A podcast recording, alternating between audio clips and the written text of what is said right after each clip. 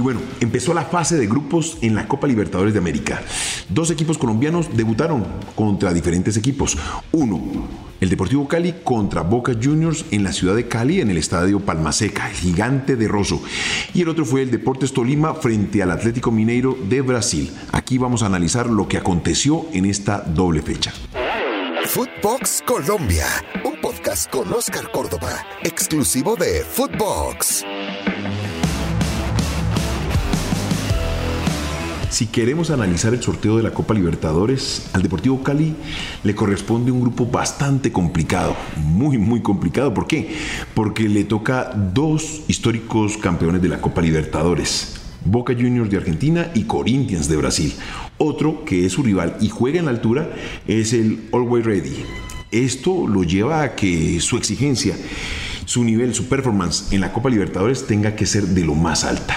Más allá que Corinthians no esté pasando por un gran momento, que es uno de esos equipos históricos que sabe cómo enfrentar la Copa Libertadores. Cuando juegas en estos estadios brasileros, en esa majestuosidad, pues te motivas, pero ellos también entran sumamente motivados para enfrentarte y pasarte por encima, porque ellos son una tractomula, de esos que llamamos aquí orugas o maquinaria amarilla, que cuando pasan por encima tuyo no dejan sino el pegado.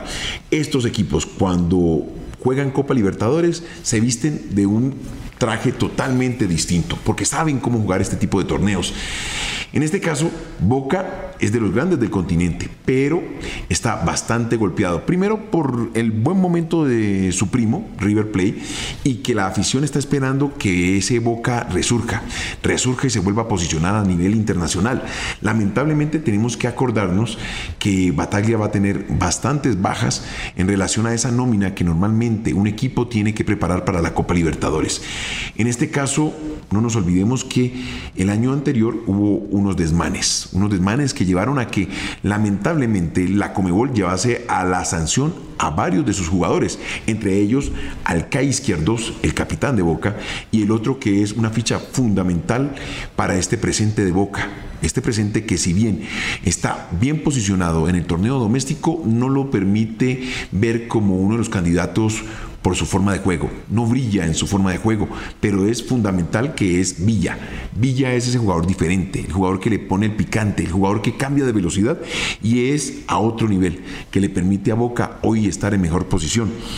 Lamentablemente, estos jugadores no van a poder estar. Son cinco fechas los que van a estar sancionados y que Bataglia no los va a poder alinear. Y como estamos hablando de las bajas que tiene Boca, tenemos que darnos cuenta que Boca alineó varios jugadores juveniles y otros que fueron prestados a diferentes equipos de la Argentina y que si bien tuvieron una buena presentación, jugaron buenos torneos, eh, fueron destacados en sus diferentes equipos, todavía están un poco lejos de esos jugadores que necesita Boca para competir y estar a la altura de una final de Copa Libertadores. Pero se van dando los partidos y seguramente Bataglia les va a dar las herramientas suficientes para que se vayan consolidando en ese puesto.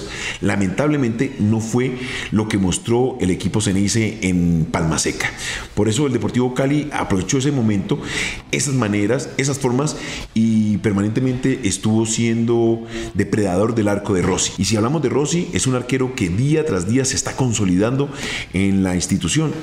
Yo creo que va a ser de esos que va a dejar huella y se va a generar una idea histórica de, de su nivel, porque es el punto más alto que tiene Boca en este momento. Más allá que sus laterales, Advíncula y Fabra, son los habituales, los dos centrales no son aquellos que le brinden la categoría y sobre todo la confianza a la defensa para poderse mantener. El primer gol de cabeza. El primer gol fue pelota quieta.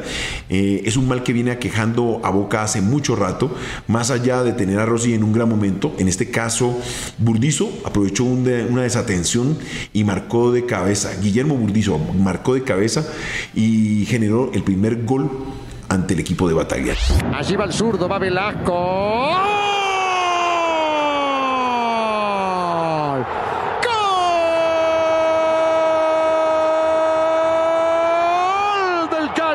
Burdizo, señoras y señores. 25 minutos, segundo tiempo. 1-0 para el conjunto local, gana el Cali a Boca Juniors 1-0. El segundo gol es un desborde por izquierda y después John Vázquez, quien fue un jugador que entró en el segundo tiempo, marcó y le generó un envío anímico al Deportivo Cali que le permitió rematar el partido de una manera más tranquila. Aquí viene Velasco, Gutiérrez. El tres dedos muy bueno de Congo. Viene Velasco escapando de Figal. Velasco, centro atrás, ahí está. ¡Gol! John Vázquez. ¡Gol del Deportivo Cali! Lo hizo John Vázquez. De buen ingreso en el segundo tiempo. Anota el segundo. Señoras y señores. Deportivo Cali 2. Boca 0. John Vázquez lo hizo. En cuanto empiece a funcionar el equipo en la mitad de la cancha, en nombres como Campuzano, que lamentablemente es intermitente, Medina, también Benedetto, que tampoco es influyente, los juveniles en este caso dejan mucho que desear, pues Boca va a tener que mejorar mucho, mucho porque se le viene una tanda de partidos bastante interesantes. El próximo partido que va a enfrentar en casa, bueno, en casa es en Argentina porque va a ir a Liniers, va a enfrentar a Vélez Arfiel. Algunos están diciendo que creo que va a ser un punto bastante difícil para Bataglia. Hablan que si no le gana a Vélez, lamentablemente los días de Bataglia en la institución están contados. Partido muy complicado. Vélez viene jugando bastante bien. En ese caso, Luego, el partido que sigue, eh, Boca va a tener una tanda bastante complicada, tendrá que ir a La Paz y ahí todos sabemos lo que sufren los argentinos cuando van a enfrentar a estos equipos, llámese eh, Bolívar, llámese Way Ready, porque le tienen miedo a la altura. No, sé, se van a tener que tomar ya dos pepas de Viagra para jugar en la máxima expresión. Eso por el lado de, Boca. El Deportivo Cali me parece que eh, nada que ver del Deportivo Cali que venía mostrando en las últimas fechas donde nos estaban dando demasiadas dudas, más allá de las altas y bajas que ha tenido la institución, del manejo que le ha dado Dudamel en los últimos compromisos, nos encontramos con un equipo bastante motivado. Lamentable, si me permites de pronto criticar el tema, eh, el estado de la cancha. Mm, para mi gusto se exageraron en la cantidad de agua que le permitieron al campo absorber y eso dificulta y hasta peligroso para los jugadores porque en ocasiones se veían que los jugadores estaban un poco inquietos, incómodos porque te entierras y cuando te entierras normalmente generas lesiones bastante graves. Y si a eso le sumamos que Boca viene arrastrando bastantes ausencias por lesiones y suspensiones pues me imagino que podría ser una pequeña excusa para sacarlos al otro lado. Más sin embargo eh, a nosotros nos tocaba ese tipo de canchas anteriormente. Había que enfrentar este compromiso de la mejor manera y de punta y para arriba. Habían compromisos que, por ejemplo, en Defensores del Chaco, si la cancha no te permitía jugar bien al fútbol, pues había que entrar a romper, a hostigar y a ganar de la mejor manera, en este caso físico, para incomodar al rival. Eh, uno se va adaptando al sistema de juego y a las condiciones de la cancha. El calor es otro elemento que también tienes que en ocasiones eh, competir contra él y de la mejor forma es con la madurez y la experiencia para entender lo que te hace bien y lo que te hace mal. En ese caso, Boca va a tener que mejorar mucho. Tiene una tanda bastante complicada de partidos y que seguramente Bataglia no va a poder dormir. Si vamos a analizar el otro partido de Copa Libertadores, pues tenemos que hablar de el Tolima en el Murillo Toro. Enfrentó al Mineiro brasilero. Un compromiso bastante complicado. Te repito, cuando nosotros tenemos la oportunidad de enfrentar equipos argentinos, brasileros, sentimos que nos estamos mm, yendo a jugar a las grandes ligas, porque siempre fuimos admiradores de estas dos ligas. Y en este caso, el Tolima se vistió bien, se vistió bien en cuanto a jugadores que lo reforzaron y lamentablemente se encontraron con un rival de bastante De cancha terreno tolimense, pelota de Samarino. El pase profundo le queda a Nacho. La viene buscando. Gol de Mineiro. Gol de Atlético Mineiro. Así son los galos. Nacho Fernández en el epílogo del primer tiempo. Tremenda jugada del equipo del turco Mohamed y la manda a guardar en el último instante. La concentración le cobra factura al equipo de Ibagué que las había tenido. Compitieron bien, fue un equipo que fue al frente, que buscó el arco rival, que trató de incomodar a los brasileños, pero Mineiro es un equipo muy maduro, muy experimentado y supo manejar los tiempos del partido. Sabía cuándo acelerar, sabía cuándo incomodar, sabía cuándo generar transiciones rápidas, sabía cuándo eh, arroparse en defensa y cómo defenderse de forma correcta. Lamentablemente Tolima sigue padeciendo de ese daño o ese mal que sufrimos todos los equipos colombianos. Tanto así que la selección se queda por fuera por falta de gol, teniendo grandes goleadores. Esa enfermedad que se llama falta de gol se vio reflejada en este partido. Creo que, por eso te digo, creo que Tolima compitió de buena manera, estuvo muy cerca del arco rival.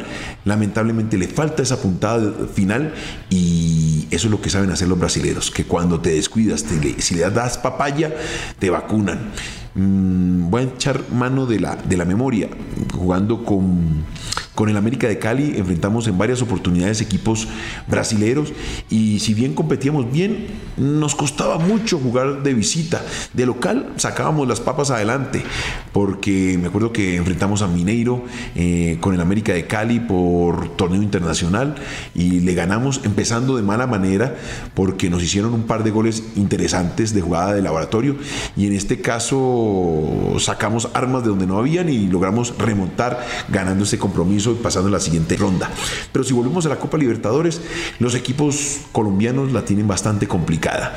Tolima compitió bien, me gustó, tiene buenas expresiones, buenos modos, pero lamentablemente le tocó uno de los candidatos para ser campeones de Copa Libertadores.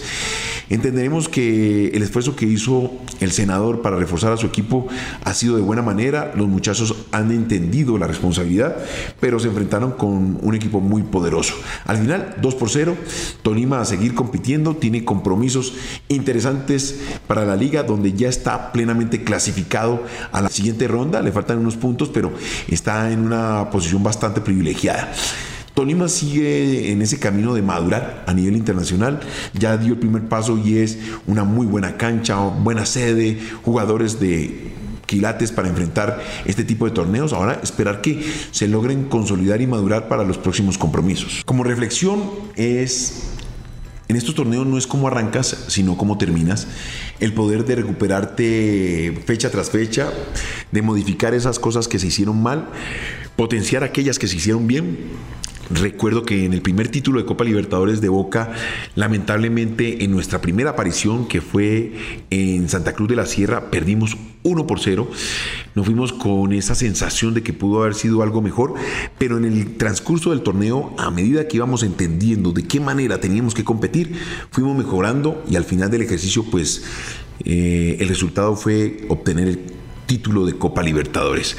Se tiene que apelar a la inteligencia, al compromiso, a la responsabilidad, no dejarse caer en esas tentaciones de equipo grande que tiene que demostrar en todos los partidos de qué manera se juega, sino leer perfectamente los compromisos, leer perfectamente los momentos y ser superior al rival en cada uno de esos detalles. Bueno, Muchas gracias por acompañarme en este podcast donde tenemos la oportunidad de acompañarnos, de reflexionar y seguramente ir entendiendo de qué se trata este torneo. Sabes que me puedes encontrar en podcast Footbox Colombia en todas las plataformas exclusiva para Footbox. Esto fue Footbox Colombia con Oscar Córdoba, un podcast exclusivo de Footbox.